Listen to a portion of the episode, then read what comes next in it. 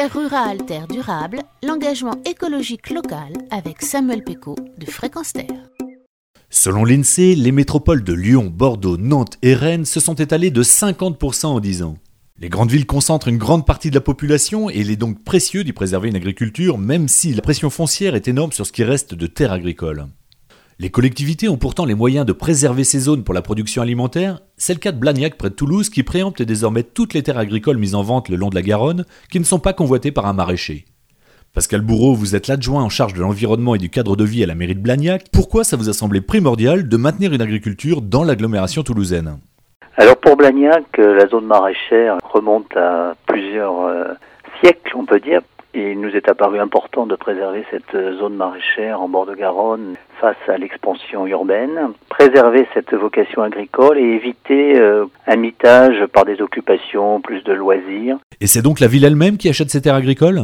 Quand on peut, on a signé une convention avec la SAFER qui nous prévient dès qu'une parcelle va être mise en vente et si euh, il n'y a pas d'acheteur euh, pour une utilisation agricole, la commune préempte pour réunir suffisamment euh, de surface pour mettre à disposition pour des jeunes agriculteurs pour développer une agriculture respectueuse de l'environnement. Alors aujourd'hui, vous avez déjà acquis 6 hectares, mais vous n'avez pas encore pu franchir l'étape de l'installation d'un jeune maraîcher. Qu'est-ce que vous faites actuellement de ces parcelles? Alors ces terres, euh, pour le moment, elles sont mises à disposition pour une partie à un établissement qui va faire travailler des jeunes euh, handicapés. Mais globalement, le, la volonté, effectivement, c'est de pourvoir aussi euh, les services de la commune, donc la régie restauration qui prépare les repas pour les jeunes enfants comme pour les personnes âgées.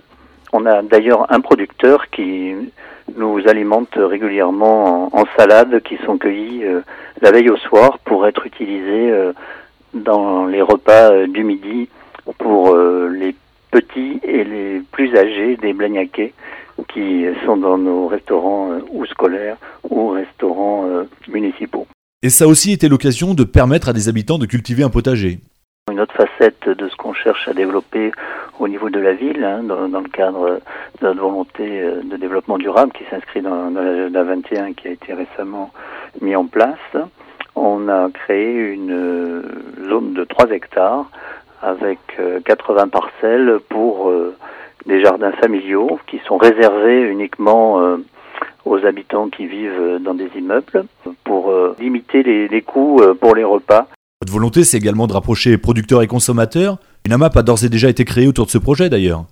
On n'en est qu'aux prémices en fait de la vraie euh, démarche qu'on veut effectuer parce qu'à terme, on voudrait regrouper des terres pour euh, pouvoir réaliser euh, au moins un hangar qui serait un lieu de stockage et qui permettrait aussi aux, habitants de Blagnac et des communes les plus proches de venir euh, se servir entre guillemets euh, auprès des agriculteurs locaux en, produits euh, de qualité.